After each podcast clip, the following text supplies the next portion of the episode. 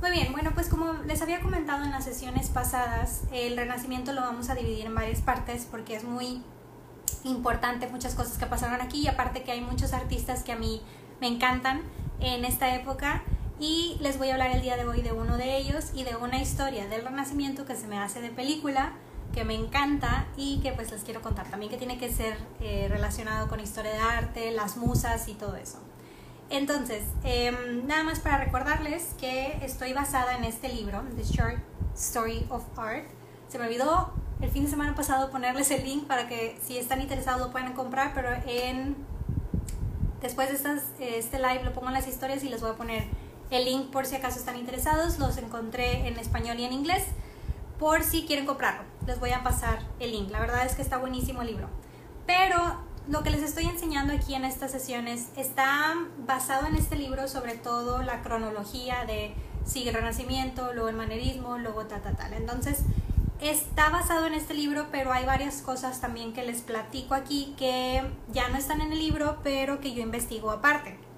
Pero sí nos estamos basando en la historia de este libro y pues la cronología y el tiempo. Y me baso en este y luego ya nada más investigo un poquito más pues para hacerles más interesante nuestras pláticas. Y pues bueno, si es la primera vez que están aquí viendo este live o si lo están viendo en el IGTV, pueden encontrar las sesiones pasadas en mi IGTV, van cuatro sesiones y esta es la número 5 en el Renacimiento. Y pues bueno, vamos a comenzar sin más preámbulo. Aquí tengo ya mis notitas. Si tienen algún comentario o algo que agregar o alguna información que les gustaría compartir o alguna pregunta o duda, lo pueden escribir en el comentario ahí. Me encanta leer sus comentarios. Bueno, en este parte 2 del Renacimiento, como les había dicho en la sesión pasada, en la sesión pasada vimos como que el inicio del Renacimiento ahorita ya está muy bien posicionado el Renacimiento. Recordando que el Renacimiento fue, este, yo sí, por primera vez, saludos desde Argentina. Saludos Argentina. muy bien, recordando que el Renacimiento nació en Florencia, pero en esta época también ya se había movido también para otras ciudades de Italia, como son Roma y Venecia, que fueron también una de las más importantes del Renacimiento, entre otras. Pero lo que vamos a hablar el día de hoy, todo se lleva a cabo en Florencia. Entonces vamos a estar hablando muchísimo de Florencia. Para los que no han ido a Florencia, se los recomiendo mucho ir, sobre todo si les gusta la época medieval y la época del Renacimiento, tienen que ir a Florencia, está hermoso. Y bueno, muy bien, ahora, ¿por qué se le considera Renacimiento? Y una de las cosas importantes a aclarar es que hubo una invención en el arte, aquí estaban saliendo más tecnologías, y se estaban modernizando muchísimo más y tenían más herramientas, más tecnología para poder hacer arte un poco más complejo. Entre esos eh, también estaba un invento que les dije la, la clase pasada que fue la pintura de óleo, que eso también ya revolucionó la manera en que los pintores hacían su trabajo porque les daban eh, tiempo de poder retrabajarla porque el óleo pues se seca no tan rápido como el resto de las pinturas. Y bueno, había nuevas técnicas y tecnología, también había leyes matemáticas de la perspectiva lineal. Esto les daba eh, la oportunidad a los pintores de poder hacer perspectivas de profundidad. Antes, si vieron las sesiones pasadas o si han visto obras de arte más antiguas a este periodo, parecía que todo estaba completamente plano, o sea, había gente atrás, pero parecía que estaban así todos encimados porque no tenían perspectiva de profundidad y gracias ya ahora a leyes matemáticas lineal, pues ya podían hacer esto los artistas y obviamente les daba más realismo a sus obras de arte. También eh, salieron sistemas de astronomía y como les comenté, la pintura de óleo. Por eso se llama Renacimiento. Realmente fueron muchos inventos y descubrimientos, nuevas tecnologías y todo evolucionó en la época del Renacimiento y por eso se le da este nombre de Renacimiento.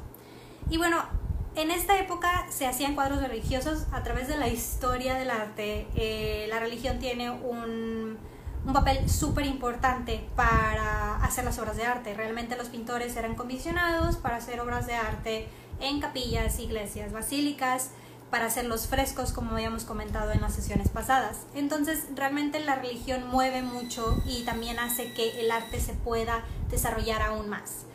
Y también en esta época se considera que fue dejar atrás el estilo medieval y volver a retomar el estilo antiguo de Grecia y de Roma.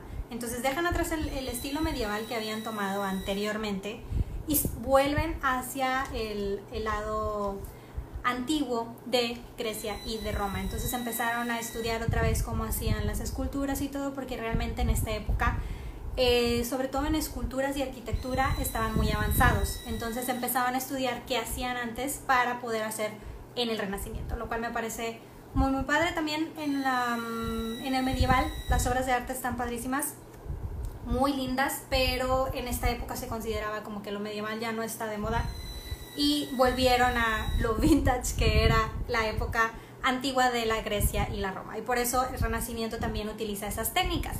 Y las obras de arte no solamente eran cuestiones religiosas, sino también eran mitológicas. Aquí vemos a Venus y empezamos a ver a, a diosas y a dioses de este, del estilo romano, no del estilo griego, porque estábamos en Florencia ahorita platicando.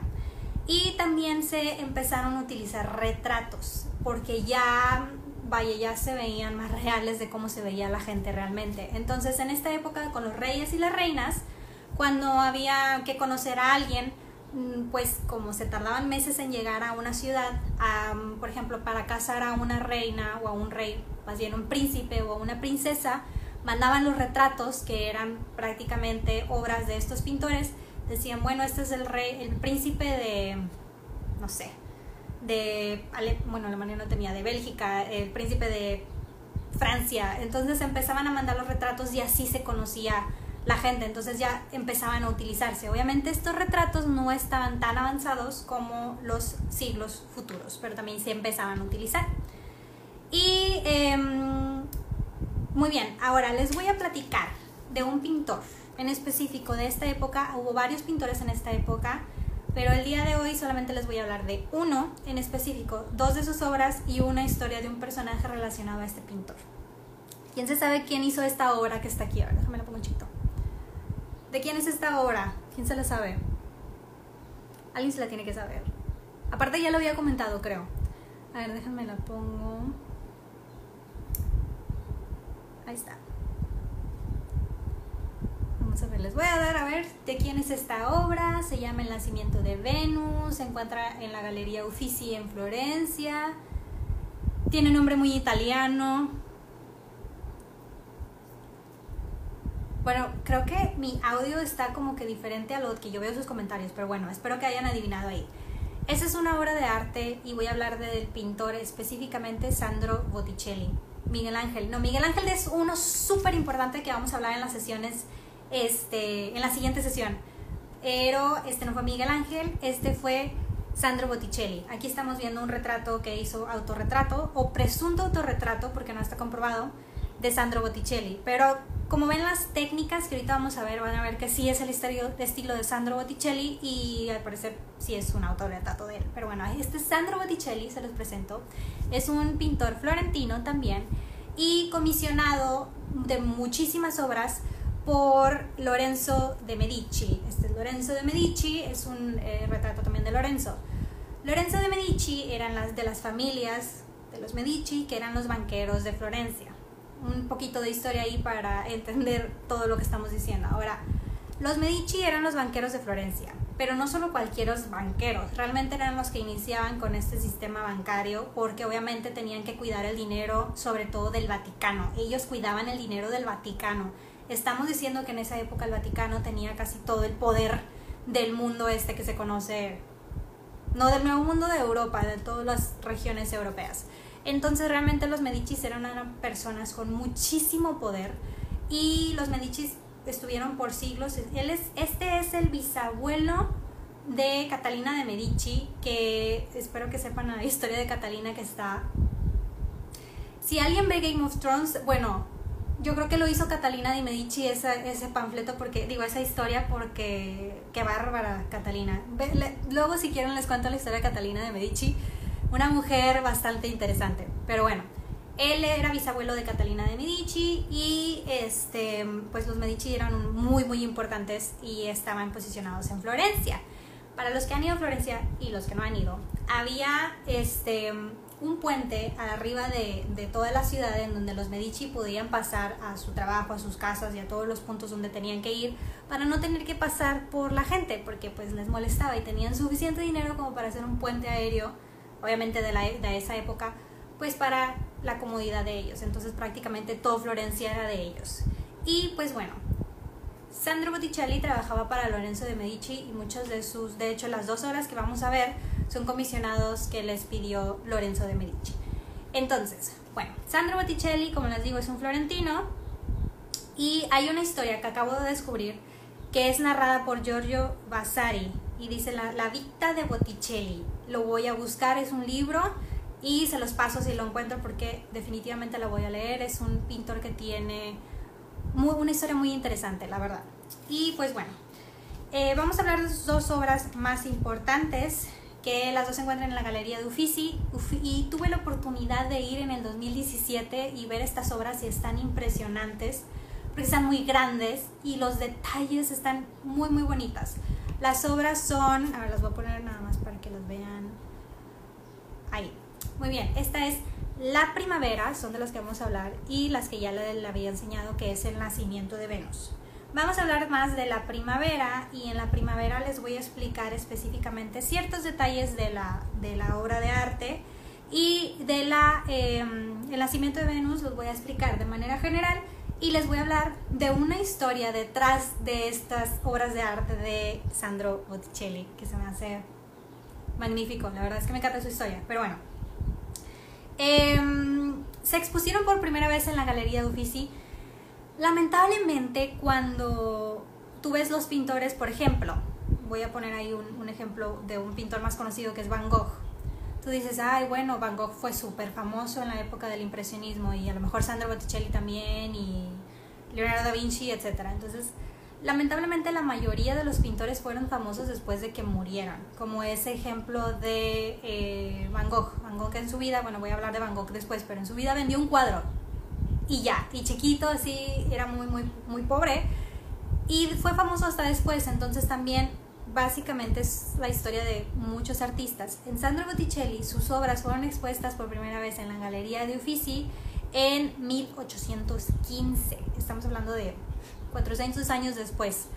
Y em, ahorita pues son una de las obras más importantes de la época del Renacimiento. Sus dos obras maestras son estas dos. Obviamente hizo más retratos y más más trabajo que le pidieron, pero estas son sus dos obras más importantes y son una de mis obras favoritas del Renacimiento, que es La Primavera y la, El Nacimiento de Venus. Pero bueno, él sí vendió sus obras porque eran comisionados de Lorenzo de Medici y pues sí, no, no tenía problemas ahí como lo tenía Van Gogh. Pero bueno, este de la primavera mide 2.03 metros por 3.15 metros, o sea, movimiento que está utilizando. Y si ven, como les había platicado, es una combinación también eh, de mitología. Realmente aquí vemos en medio a Venus, que es esta, Venus es esta. Venus era la muy bien, bueno, esta obra de arte, La Primavera, es también algo que me sorprendió porque es la representación de un rito pagano, una especie de rito pagano. Eh, y esto rompe completamente la pintura religiosa en la época porque obviamente los paganos no eran los católicos eh, venidos del, del Vaticano, lo religioso comúnmente conocido o religioso que habían estado esté manteniendo muy estándar desde la época de siempre. Entonces esto es un rito pagano y empiezan a decir, bueno, a venerar eh, lo que es el matrimonio. Y bueno, como les comento, ahí vemos a Cupido, vemos a Venus. Y Botticelli fue uno de los primeros en retratar estos seres mitológicos. Realmente esto no era muy común, o sea, realmente Botticelli fue el que empezó ahí a experimentar. Por ejemplo, de este lado estamos viendo tres personajes. Déjame me acuerdo de los nombres, los escribí aquí porque están medio raros. Son la ninfa, la en medio y la de al lado. La primera es una, la en medio es una ninfa que se llama Céfiro. Y luego el de aquí azulito, el de la mera esquina, se llama Cloris. Muy bien, ahora, este Céfiro y Cloris se están representando aquí este, la de en medio es una diosa que en un momento dado se convierte en Flora, que es la de al lado, Flora. Ahorita les pongo un zoom. Ahorita ven los detalles. Bueno, esta ninfa lo que hacía es que cuando exhalaba, em, al respirar salían flores. Y este otro personaje aquí de azul quería casarse con ella, la forzó a casarse con ella, pero esta persona la convierte en Flora, que es la que estamos viendo hasta el lado izquierdo. Y esta es la representación básicamente mitológica de lo que es la primavera. Entonces este personaje se me hizo muy, muy bonito, pero vean los detalles de Flora. Vean el detalle, estamos hablando de 3 eh, metros por 2 metros, entonces realmente sí tenía oportunidad de hacer detalles a, las obras de arte, pero vean qué bonitos los detalles. Esta fue el de los personajes de esta, esa es la que más me gustó, es. Y bueno, también este, en el centro, como les comenté, está Venus. Y también vemos a las tres gracias. A ver dónde se ven mejor. Ahí está. A las tres gracias que también estaban representando, que dicen que esta es Afrodita en sus dos personalidades que están básicamente bendiciendo, por así decirlo, este, el matrimonio. Entonces se dice que Artemis, Artemisa tenía este Artemisa o Afrodita. Artemisa. Tenía, no, Afrodita, perdón, ¿cuál es la del amor? Afrodita, Afrodita. Tenía dos personalidades, entonces eran sus dos personalidades que estaban bendiciendo al matrimonio en ese entonces. Entonces, realmente estaban, tenían este, personajes mitológicos que estaban bendiciendo de cierta manera el nacimiento de la flora, este, el comienzo de la flora y al mismo tiempo el matrimonio que en este caso era considerado algo muy importante. Y todo esto también lo que hacía era como que buen augurio para el matrimonio y que pudieran tener hijos, que esto era lo más importante en aquella época, que pudieras tener un heredero o un descendiente a tu apellido, aunque no fueras de, de la realeza, era súper importante tener un heredero, por ejemplo, si eras un duque o cualquier este, persona, inclusive nada más si eras algo muy muy abajo, pero tenías tierras, bueno, a quién les vas a heredar tus tierras, etcétera. Entonces, la preservación de los apellidos en ese entonces era ultra importante. Entonces esto venera el matrimonio como algo sagrado, el amor y buen augurio para el amor, el matrimonio y la fertilidad. Entonces todo eso tiene detalles. Es un sinfín, digo, puedo llevarme una hora aquí explicándoles todos estos detalles, pero ahorita nada más así de manera breve para poder alcanzar en tiempo y no extenderme mucho. Pero bueno, la verdad es que los detalles que utilizó Botticelli para esta obra de arte eran muy, muy, muy bonitas. Estamos viendo la utilización de sombras también para poder hacer todas las características de la cara y ya más realistas. Estás viendo que esta pudiera ser una persona en la vida real, pero obviamente mezclaba ahí las cosas místicas. Y bueno, la siguiente obra de arte es Este es el nacimiento de Venus. Es de las dos, esta es mi favorita, la verdad. Por los colores que utilizo me gustan más que los otros, pero los dos están hermosos y están gigantescos. Pero bueno, esta obra del nacimiento de Venus no voy a indagar tanto como en la otra, pero lo que, los que les quiero platicar aquí es de la persona que está en medio, de esta personita que es la representación de Venus es el nacimiento, que viene, lo acogen, están las ninfas ahí, etc. Entonces, hay una historia detrás de la historia de Venus, que en todos los cuadros lo representan de manera diferente, pero ahorita estamos representando a Venus. Si ven un punto importante, es el cuerpo de Venus, es muy similar a como lo hacían los romanos, los en la antigua Roma y en la antigua Grecia.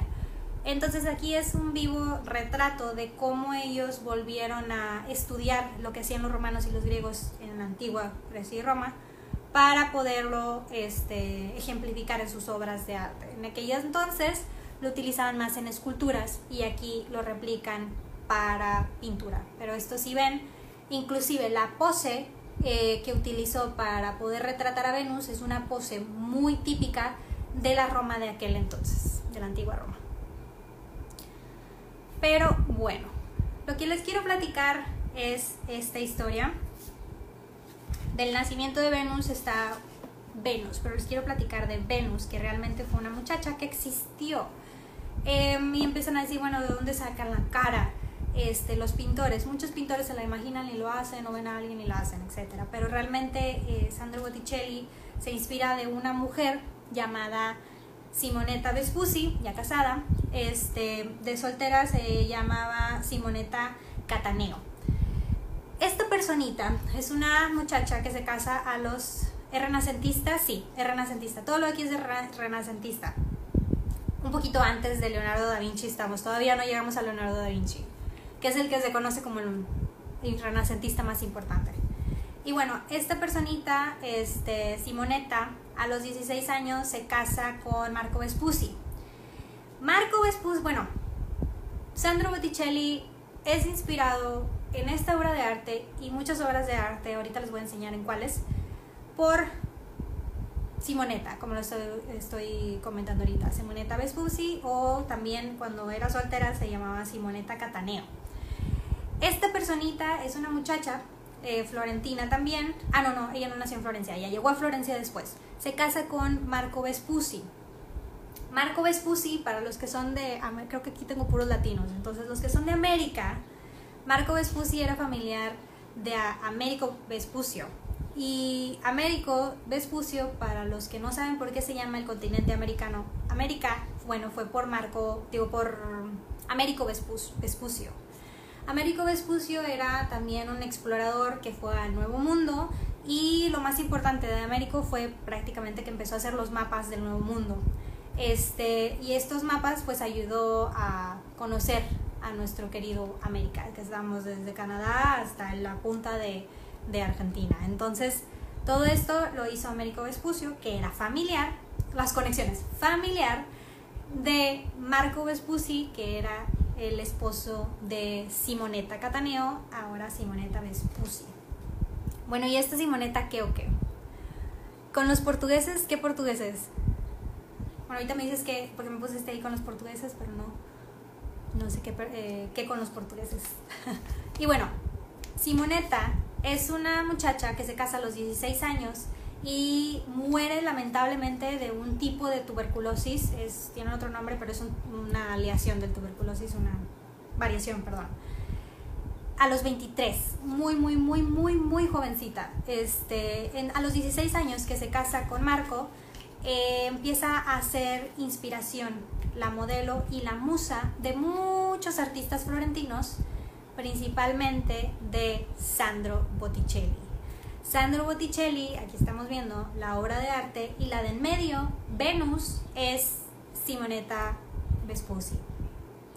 El apodo que le daban los florentinos en ese entonces era la Bella Simonetta, la consideraban como la Bella Simonetta, eran italiana, entonces es la Bella Simonetta.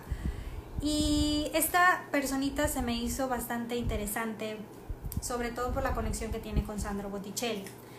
Y pues bueno, esta personita de los 16 a los 23, desde que se casó, empezó a ser prácticamente el, la musa o la inspiración de los artistas y utilizaban su cara para muchas de sus obras, porque decían todos los florentinos que su belleza era algo que nunca habían visto y su belleza era excepcional. Entonces se me hace muy, muy padre la historia de esta persona, pero sobre todo la conexión o el, el crush que tenía Sandro Botticelli con ella. Este, Sandro Botticelli lo pintó en muchísimas este, obras. Pero cuando ella muere a los 23, pues Marco no tarda mucho y se vuelve a casar y, tiene hijos y todo. Pero Sandro duró como nueve años de luto cuando se murió Simonetta, que incluso pidió, em, eh, los, los eh, Vespucci tenían un lugar en donde son enterrados y Sandro pidió ser enterrado afuera de ese lugar donde pues está enterrada Simonetta.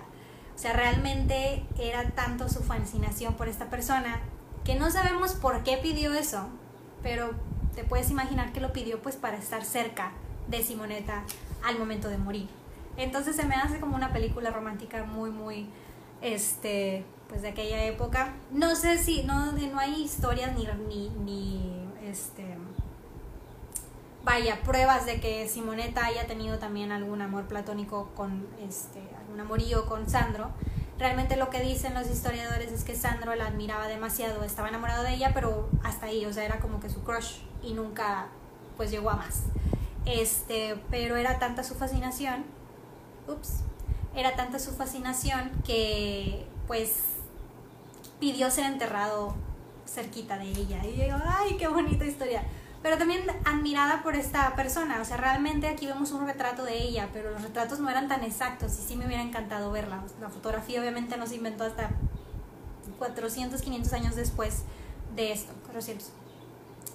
Y bueno, esta personita no solamente fue eh, musa de Sandro Botticelli, fue musa de otros historiadores. Aquí les voy a poner varias obras de arte. Esta obra de arte no, no soy muy fan de, pero dicen que todas estas caras que les voy a poner ahorita eran inspiración de pues la bella Simoneta.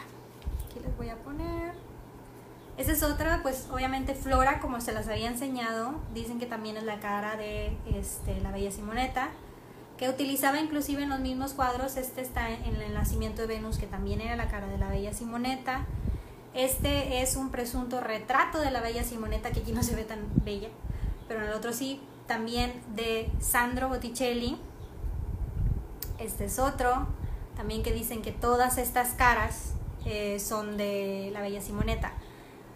Pero no se sabe cuántas más. O sea, realmente, incluso hay un dibujo de Leonardo da Vinci que voy a mostrar en videos posteriores. Cuando hablemos de Leonardo da Vinci lo voy a, lo voy a mostrar. Leonardo da Vinci tenía un cuaderno, encontraron sus cuadernos que eran como que sus bocetos. Y en ese boceto a mí, a mí es una de las obras de arte de Leonardo que más me gustan, que es una simple cara de una mujer. De hecho se llama Dibujo de la Mujer, porque no tiene título, nada más es un boceto.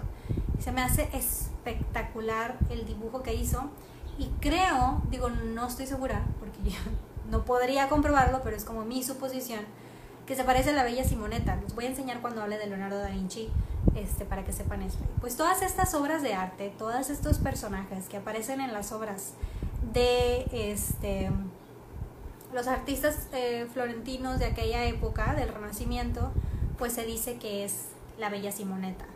Y se me hace muy interesante su historia, también es muy triste que haya muerto tan joven, pero se me hace de verdad escrita por un este escritor así novelesco de, películas de amor que muere joven, que es un artista y pues lamentablemente pues Sandro también pide ser enterrada cerquita, cerquito de, cerquita de, de, ella. Para los que quieren conocer a nuestro querido Américo Vespucio, que nuestro América se llama así, aquí está. Encontré este retrato, dije nada más se los voy a enseñar para que sepan cómo se veía Américo Vespucio. Digo, obviamente es un retrato pintado, no es tan exacto, pero sí, ahí está nuestro querido Américo, gracias a eso se llama América, nuestra, nuestro querido continente. Y pues bueno, a ver, ¿qué más les iba a contar? América Vespucio. Muy bien, bueno, pues eso es prácticamente lo que les quería contar en esta sesión. Lo trato de hacer entre media hora y 45 minutos para no aburrirlos tanto. Em, estamos hablando ahorita ya de la época del Renacimiento, en específico cuando ya estaba muy posicionado y sobre todo en la ciudad de Florencia. Esto dura un poquito más, en la siguiente sesión voy a hablar, es la parte 3 del Renacimiento, y toca hablar de Miguel Ángel y Leonardo. No creo que los vaya a juntar, creo que lo voy a hacer uno específico de Leonardo da Vinci, porque hay muchas cosas que decir de Leonardo da Vinci, que este si vemos, eso se, ellos pertenecieron al High Renaissance o Alto Renacimiento, que les voy a enseñar aquí en el libro. Ahora, recuerden que el Renacimiento se dividió por partes porque fue largo y hubo muchísimos cambios. Entonces estamos en el Renacimiento normal, en donde ya está posicionado y nos vamos al Alto Renacimiento. En este está Miguel Ángel y Miguel Ángel también tiene una historia sorprendente. Yo creo que voy a hacer un live específico de Miguel Ángel y otro específico de Leonardo da Vinci. Eh, Miguel Ángel fue el que pintó pues, todo lo de la eh, capilla Sixtina y pues da Vinci, aparte de sus obras eh, artísticas, pues fue un investigador científico súper importante para anatomía, para ingeniería y pues obviamente para el arte. Entonces yo creo que va a ser aparte cada quien. son dos pintores ultra importantes de esa época. En esta época que estoy hablando hay otros pintores como Piero de la Francesca, eh, Perugino, Andrea Mantegna y Filippo Lippi. De hecho, Filippo Lippi fue maestro de Sandro Botticelli, que en la sesión anterior mostré algunas obras también de Filippo. Entonces, pues bueno, esto es todo por esta sesión número 2 del Renacimiento. Va a haber parte 3 y 4 del Renacimiento porque no me gustaría mezclar eh, a Miguel Ángel con, con, Leonardo. Creo que son dos artistas que merecen su propio spot, así como Sandro Botticelli. Em, me gustaría platicarles todavía más de Sandro Botticelli, pero voy a comprar el libro de esta personita que es básicamente desde que nació hasta que murió toda la historia. Sandro Botticelli vivió 65 años, entonces para ese entonces realmente vivió un montón porque tendían a morirse jóvenes. De hecho, cuando tenías 30 ya eras considerado así señor viejito. Este, pero no, ahorita ya no, ahorita los 30 son los nuevos 20 y así. Eh, y pues bueno, em, esto es todo por la sesión del día de hoy. No sé si tengan algunas preguntas, las pueden poner ahorita o también las pueden poner posterior al live. Todos los lives eh, se quedan guardados en mi IGTV. Si quieren ver la sesión 1, 2, 3 y 4 de las historias del arte anteriores, están guardados en el IGTV. También si tienen este algún conocido o algo que le guste la historia del arte, mándenselos para pues poder compartir todo esto con personas como ustedes que les gusta la historia del arte. Y pues yo encantada compartiéndoles un poquito, digo, al final me baso en el libro, quiero decirles este, yo estudié seis meses historia del arte en Berlín, pero no se compara, o sea, realmente es como que una introducción y te da la introducción para poder explicar un poquito y hacer las conexiones de los tiempos. Pero, por ejemplo, explicar así, que te sepas todo lo de la obra es años y años de, de estudiar, que sí me gustaría indagar un poquito más, pero ahorita les comparto básicamente una introducción a todos los movimientos y a estos artistas este, que todavía tienen más obras y más hay secretos escondidos que si los estudias bien te das una fascinación por ellos y también empiezas a conectar. Por ejemplo, a mí me encanta la historia de, de los Medici. Ay, se me había olvidado.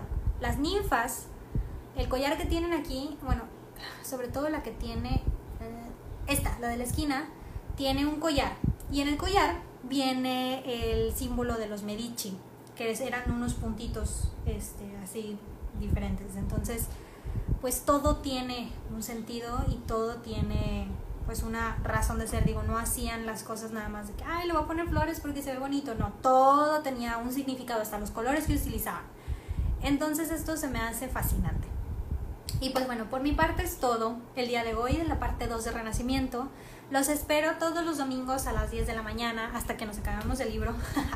Todavía nos faltan mucho, digo, estamos en 1400, entonces para llegar a la época actual, digo, vamos a llegar inclusive hasta Frida Kahlo para los que les gustan Frida, esta también, que es una obra de arte, pero esto ya es en 1600 y prácticamente pues, vamos a ir paso a paso. Pero sí me gustaría darles tiempo a los artistas que se lo merecen como Miguel Ángel y eh, Leonardo. Ahorita les voy a avisar quién empieza. Creo que voy a empezar con Miguel Ángel, pero ahorita les pongo en los Insta Stories de qué voy a hablar el próximo domingo. Y pues bueno, muchísimas gracias por estar aquí. Aquí les dejo el retrato de, de la bella Simoneta que me encanta, me encanta este personaje. Este, y pues muchas gracias por estar aquí y compartir esto conmigo, de verdad, gracias por su tiempo. Espero que se les, les haya gustado esta este sesión. Y pues cualquier cosa ahí me pueden mandar un mensajito. Y pues los espero el próximo domingo a las 10 de la mañana. Que tengan excelente domingo. Besos, cuídense mucho y nos vemos el próximo domingo. Bye.